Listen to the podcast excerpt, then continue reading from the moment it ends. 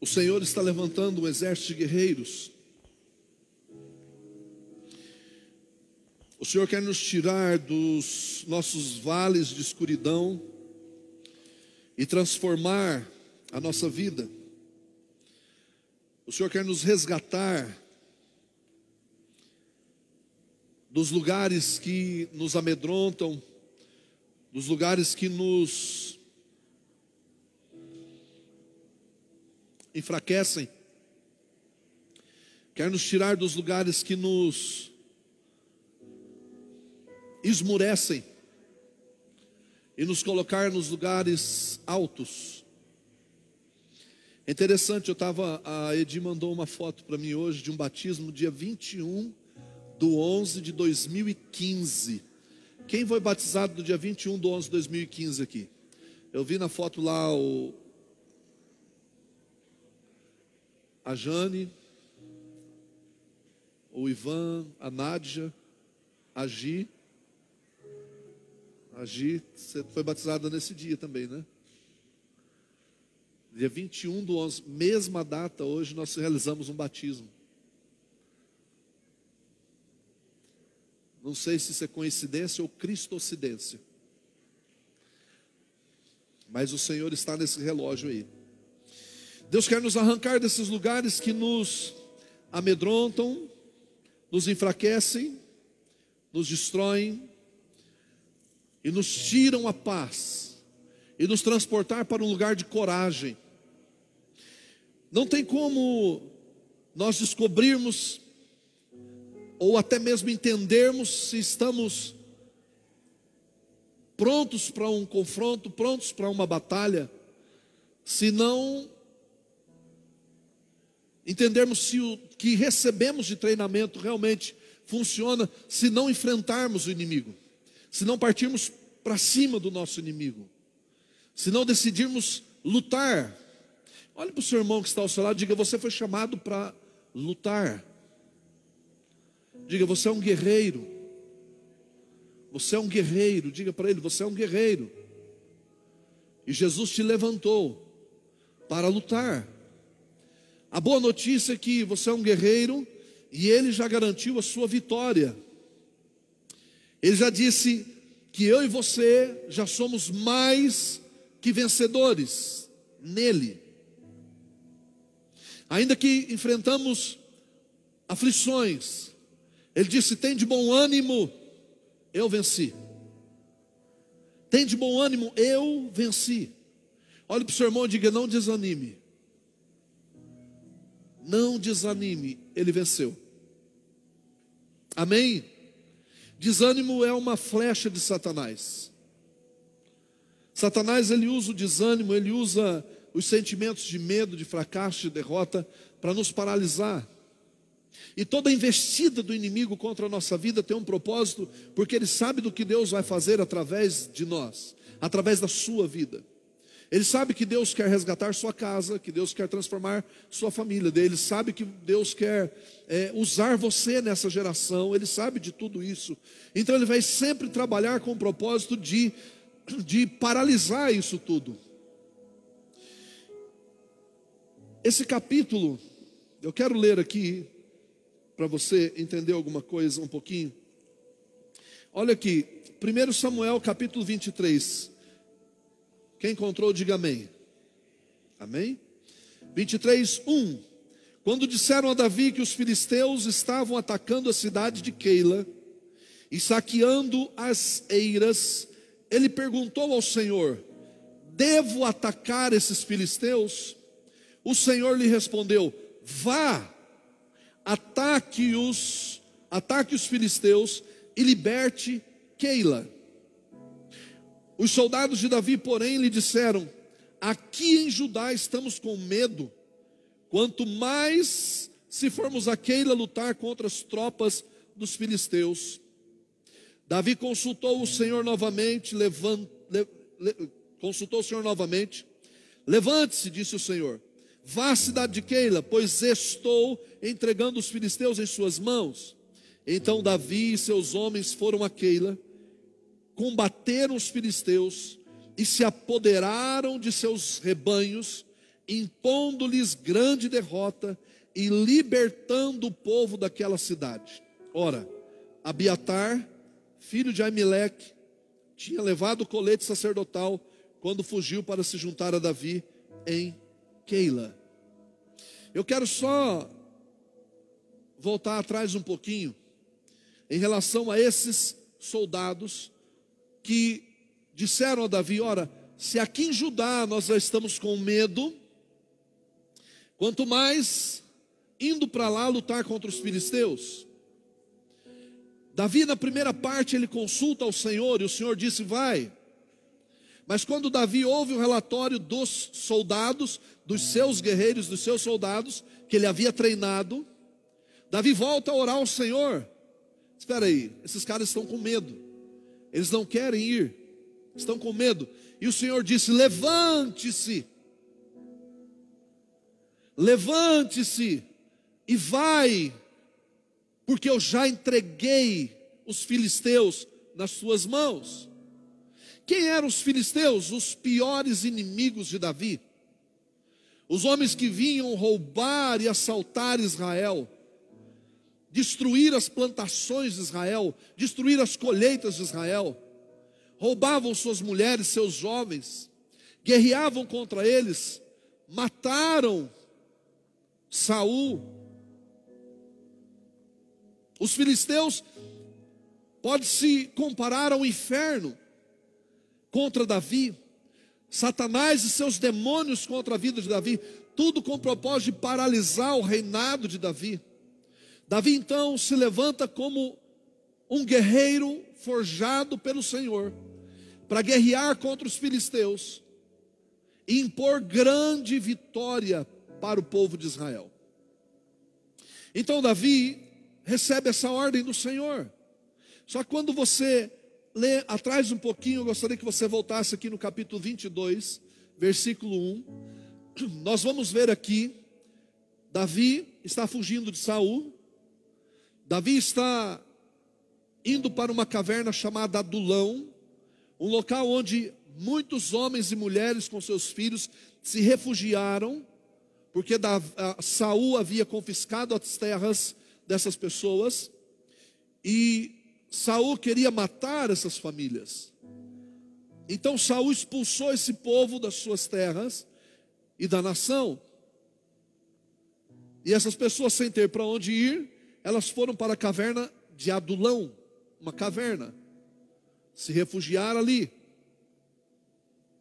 E é interessante que dentro dessa caverna, Davi também foi parar lá com a sua família porque Davi estava sendo perseguido, perseguido por Saul, perseguido pelo seu exército.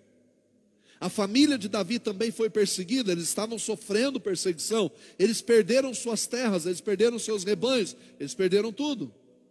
Então Davi sobe para a caverna de Adulão, leva sua família e chegando lá, olha só, Davi fugiu da cidade de Gate e foi para a caverna de Adulão. Quando seus irmãos e a família de seu pai souberam disso, foram até lá para encontrá-lo. Também juntaram-se a ele todos, escute, juntaram-se a Davi todos os que estavam em dificuldades, os endividados e os descontentes, e ele se tornou líder deles. Diga, ele se tornou líder deles. Havia cerca de 400 homens com ele.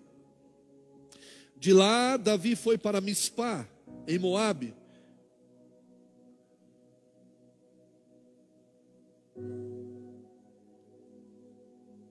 Os dois primeiros versículos narra um pouquinho da história de Davi dentro dessa caverna. Quando esses homens encontraram Davi dentro da caverna, esses homens estavam em dificuldades, esses homens estavam endividados, suas terras tinham sido confiscadas, Saul havia empunhado uma grande perseguição contra eles, e diz que eles também estavam descontentes. Algumas traduções diz que eles estavam oprimidos, abatidos, angustiados. Mas é interessante que quando Davi se encontra com esses homens, perceba uma coisa: Davi também está foragido, Davi, Davi também está em situação difícil, mas Davi não é um deles.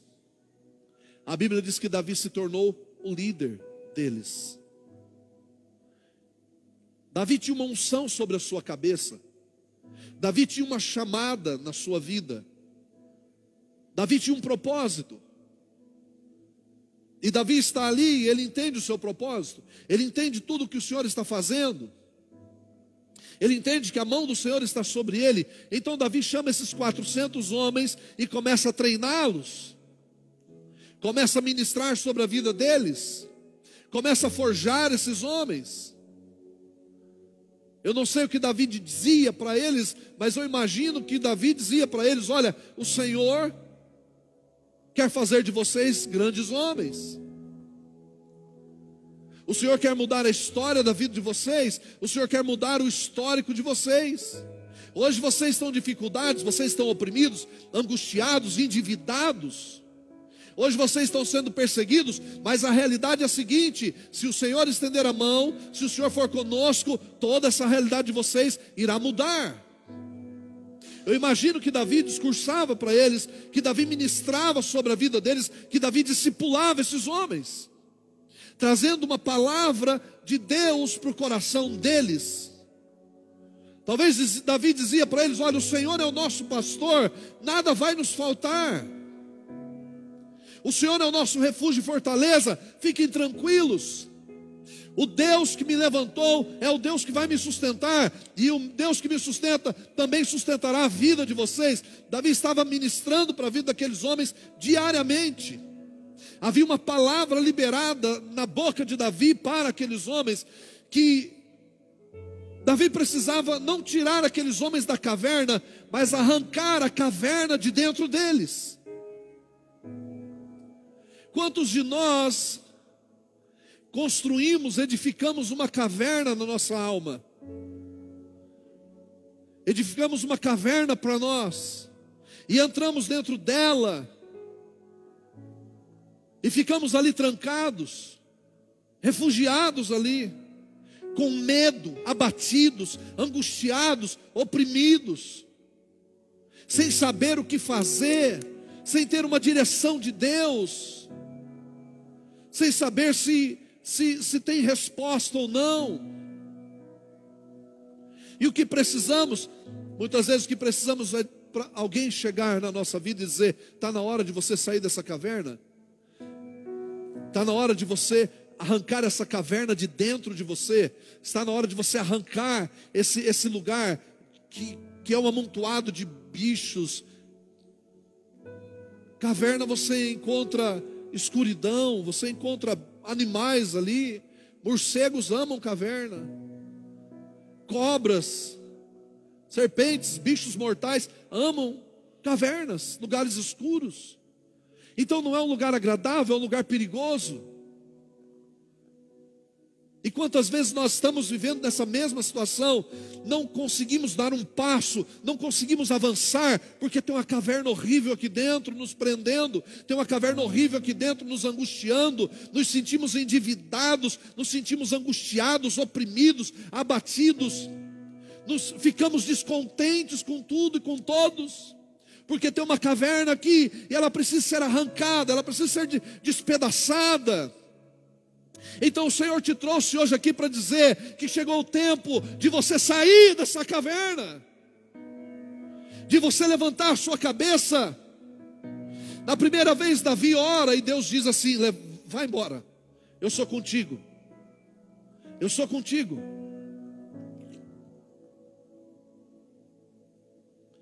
Mas quando Davi chega para os seus homens, depois de um tempo de treinamento, Davi diz para eles assim: queridos, chegou o tempo, vamos embora. Deus falou comigo, e nós vamos conquistar. A cidade de Keila está sendo invadida pelos filisteus, e o Senhor disse: Vai, livra essa cidade das mãos dos filisteus. E os homens disseram assim: Se aqui nós estamos com medo, quanto mais lá na batalha. quanto mais lá na batalha. Se aqui nós estamos com medo, quanto mais lá na hora da guerra. Davi, nós estamos com medo. Então Davi volta a orar ao Senhor: Senhor, o que eu faço? E Deus pacientemente diz para Davi: Levante-se e vai, porque eu já entreguei os filisteus nas tuas mãos. Você terá grande vitória. Davi volta para aqueles homens e diz: Olha, a resposta é a mesma. O Senhor disse para nós irmos porque o Senhor nos dará vitória sobre os filisteus e nós libertaremos aquela cidade das garras do inimigo. Ora, queridos, se a igreja de Jesus não está representada por Davi, esses homens, se eu e você, como igreja, não estamos representados por Davi, esses homens, somos chamados para sermos libertadores, somos chamados para sermos transformadores de vidas. Somos chamados para mudar a história das pessoas. Eu e você fomos chamados para sairmos dessa caverna, para sairmos desse lugar e irmos vencer o inimigo. Você, como igreja, não foi chamado para sentar e esperar o diabo vir contra você. Não! Você foi chamado para se levantar e ir contra o diabo se levantar e avançar contra o inferno. Por isso Jesus disse: os portões do inferno não prevalecerão contra a minha igreja. Mas ele não está falando de uma igreja sentada, de uma igreja que não faz nada. Ele está falando de uma igreja em movimento, de um corpo vivo que age, que faz, que avança. Quando eu e você avançamos, quando eu e você fazemos, quando eu e você decidimos ouvir a voz do Senhor, que disse para mim e para você: levante-se e vai, porque eu já entreguei esta cidade nas suas mãos, eu já dei vitória sobre a sua para a sua vida e para a sua casa, quando essa igreja avança, então os portões do inferno não poderão resistir. Não existe demônio que possa resistir você. O Senhor te investiu de autoridade, de ousadia. Jesus disse: Eis que eu te dou poder para pisar serpentes e escorpiões. Ele te deu poder para exercer domínio sobre as trevas, para arrancar as pessoas do lixo, para arrancar as pessoas das trevas.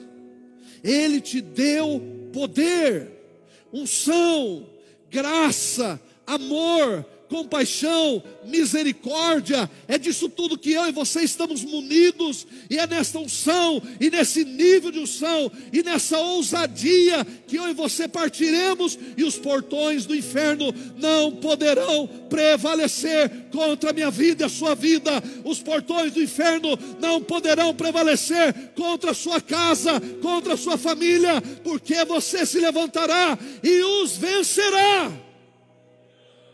Se você crê, se expresse. É impossível você se movimentar e o inimigo não fugir de você.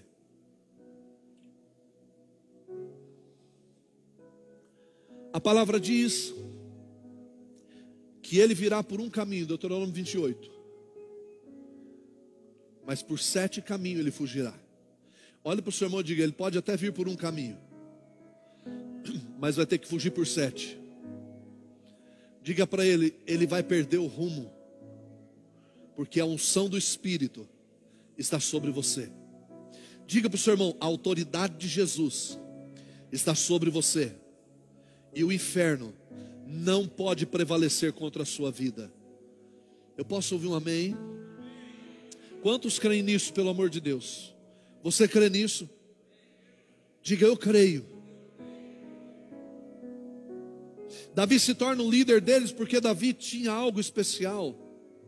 Havia uma unção sobre a cabeça de Davi, havia uma graça de Deus nas palavras de Davi, no comportamento de Davi. Davi estava no mesmo lugar, mas Davi não era parte daquele lugar. Você está entendendo o que eu estou dizendo? Amém, irmãos? Vocês estão entendendo? Amém? Vocês estão entendendo? Davi estava naquele lugar, mas ele não fazia parte daquele lugar.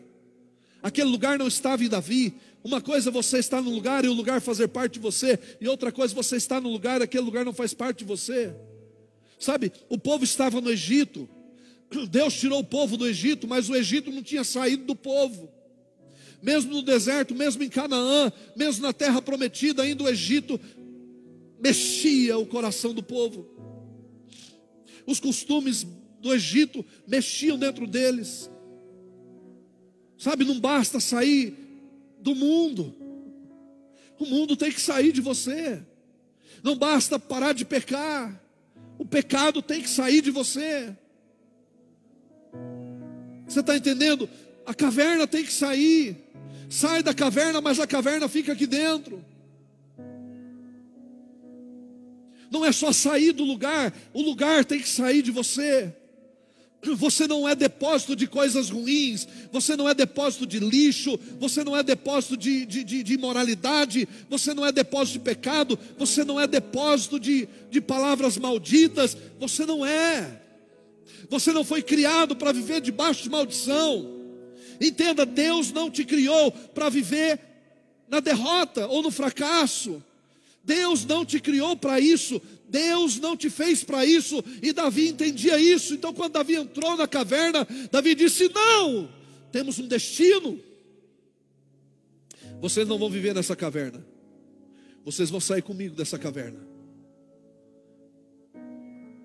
e a caverna vai sair de vocês também, e nós vamos guerrear, e nós vamos vencer, porque Deus falou. Olhe para o seu irmão e diga: quando Deus fala, pode ir. Quando Deus fala, pode ir. Não vai enquanto Deus não falar. Mas quando Deus fala, Deus fala, não é sua alma não. Cuidado, sua alma é terrível. A nossa alma ela gosta de muita coisa.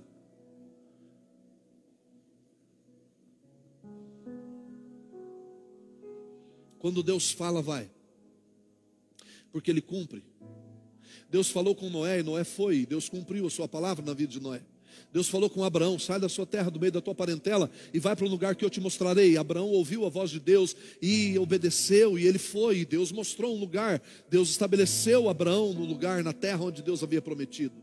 Deus falou com Davi: sai dessa caverna, levante-se, levante-se, sai dessa caverna. Sabe o que precisamos? É nos posicionarmos. É nos posicionarmos. Tem batalhas que são vencidas de joelho, e tem batalhas que são vencidas quando eu levanto. Na vida é assim, eu oro, levanto e ando. Eu oro, levanto e ando. Eu oro, levanto e dou um passo. Eu oro, levanto e ando. Porque o que é fé? Fé não é deitar numa rede, não é sentar numa cadeira, não é ficar esperando.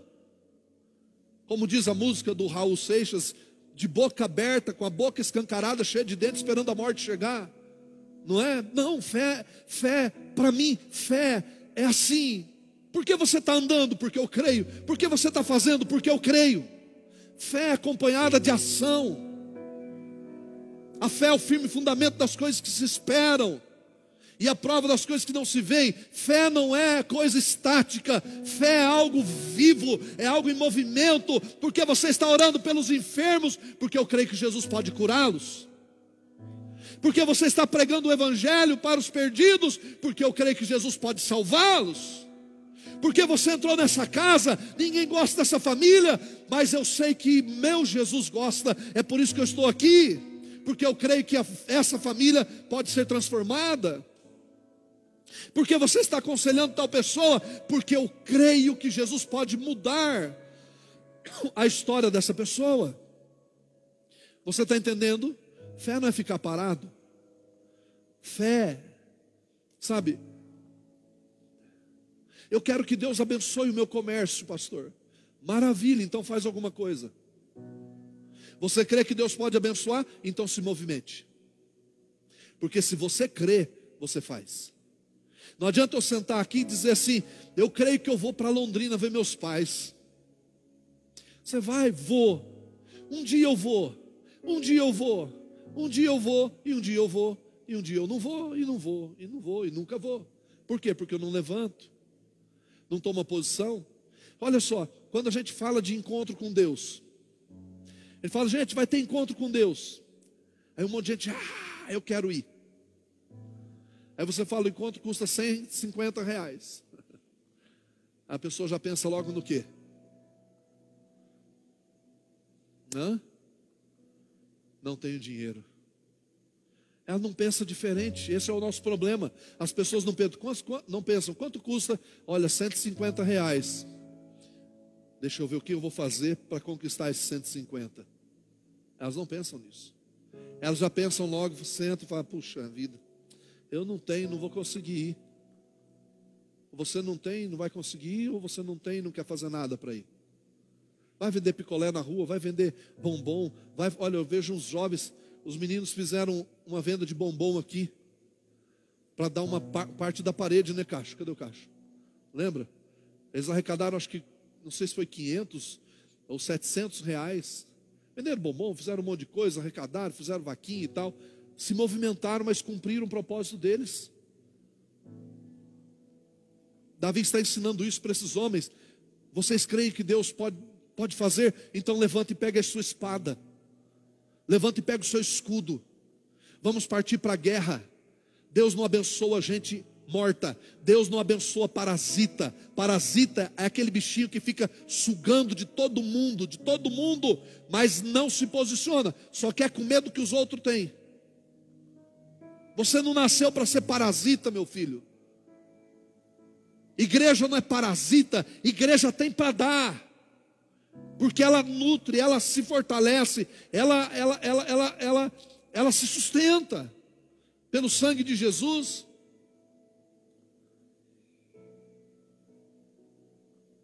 Olha para o seu irmão e diga: Você não é um parasita. Você não é. Você é inteligente. Posso ouvir um amém? Você é inteligente, ainda que o diabo fale para você que você não é, você é. Você é inteligente, você tem saúde, você tem graça de Deus, você tem o amor de Deus, Deus te deu habilidades, Deus te deu algo para fazer, então pegue a sua espada, pegue o seu escudo e vamos para a luta. Vamos guerrear. O Senhor já falou que vai dar o livramento. Então, se o Senhor falou que vai entregar, Ele vai entregar. Não adiantava Deus falar: Olha, Davi, eu entreguei os filisteus nas suas mãos. Maravilha, Senhor, como é bom o Senhor é tão bom, aleluia. E Davi ficar contemplando, oh glória. É tão bom, irmãos, você ficar no quarto. É tão bom você ficar ali na, no escritório. Às vezes eu tiro o tempo de oração lá e fico lá, meu Deus. Mas não dá, não, não é só isso. Não é só isso. A igreja não nasceu só para contemplar. A igreja nasceu para proclamar também. Tem o tempo da contemplação, tem o tempo da adoração, tem o tempo de você celebrar, mas tem o tempo de luta. A igreja de Jesus tem que levantar. Deus disse para Davi: levante-se. Deus disse para Abraão: sai. Deus disse para Noé: construa. Deus disse para os apóstolos: ide. E Jesus disse para mim para você: Ide. Então nós vamos partir para cima. Posso ouvir um amém? Nós vamos partir para cima. E os portões do inferno não poderão prevalecer contra a igreja do Senhor Jesus. Davi pegou esses homens, arrancou esses homens de lá. Vamos guerrear. E esses homens foram. E vou dizer uma coisa para você: eles pegaram gosto. Pegaram gosto, Glaucio. Porque eles guerrearam e o Senhor deu grande vitória. Eles falaram: Deus é conosco, esse negócio é bom. Eles começaram a ficar sangue nos olhos. Talvez você começou com sangue nos olhos, né? E está terminando com os olhos no sangue. Ah, não acabou não. Olhe para o seu irmão e diga: não acabou não. Jeremias diz lá em Lamentações, Jeremias: levantai-vos Diga isso para o seu irmão: diga, levante e ande, porque não será aqui o teu descanso. Jeremias disse: Levantai-vos e andai, porque não é aqui o vosso descanso. Nosso descanso é na eternidade, irmão. E quando eu ficar velhinho nesse ministério, não vem querer me aposentar, não, hein? Porque tem uma mania de jubilar, jubilar, jubilar. Meu irmão, eu quero morrer no altar. Quero morrer por Jesus. Não vem querer me aposentar, não, que eu não vou aceitar esse negócio. Não, é de aposentar, encostar o senhor. O senhor participa dos cultos, filho. Faz isso comigo, não. Apesar que está longe ainda. Mas a gente tem que começar a pensar, né?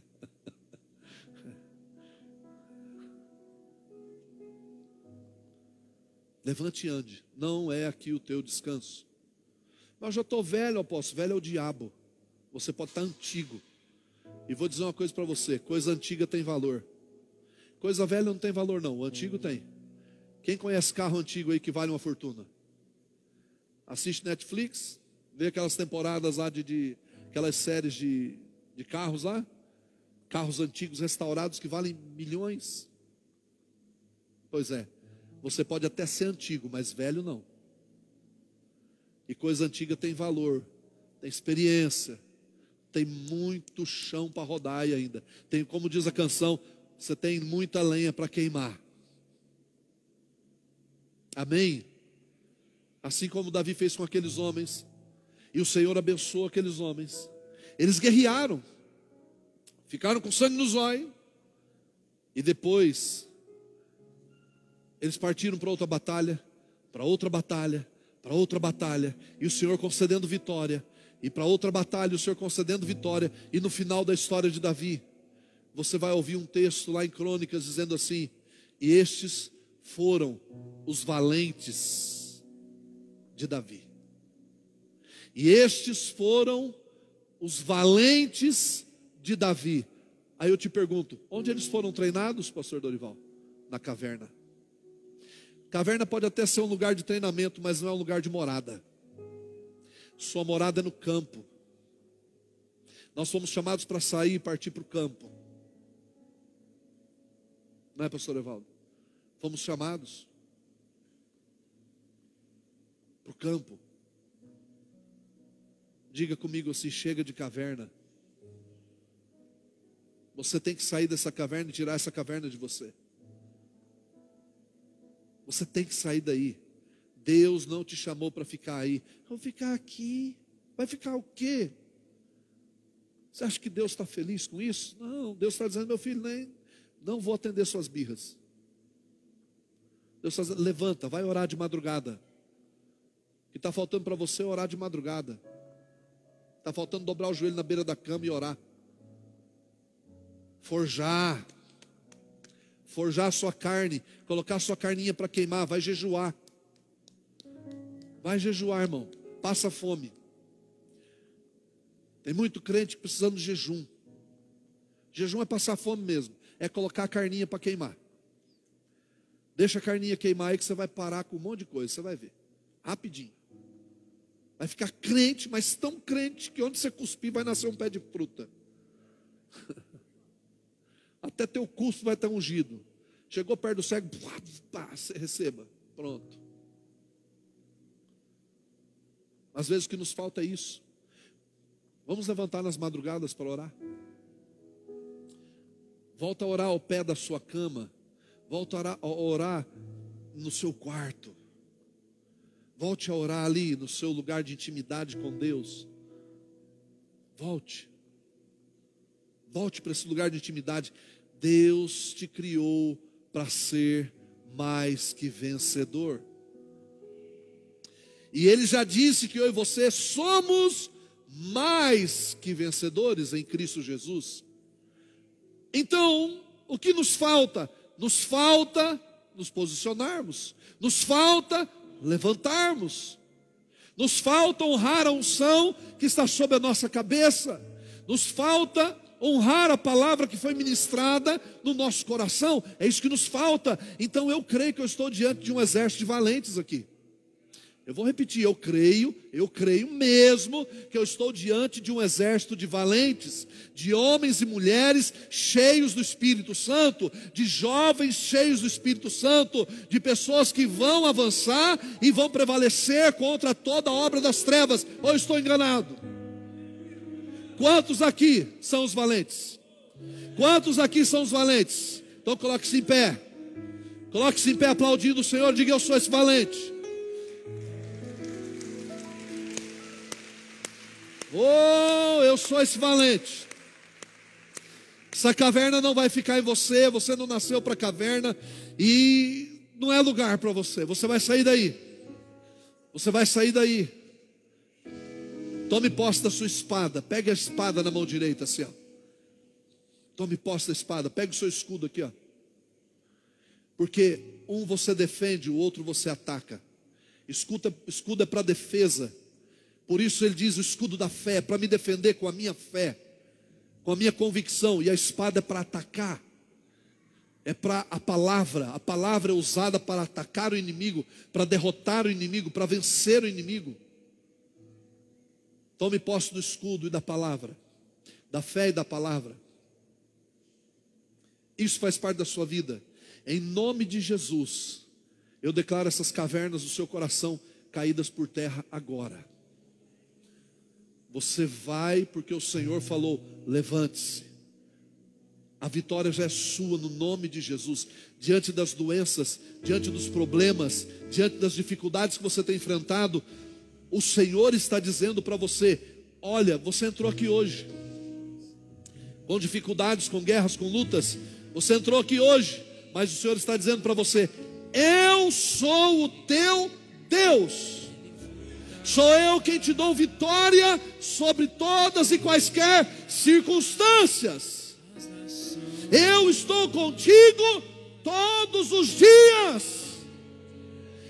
Está dizendo: levante-se e vai, porque eu já te dei vitória.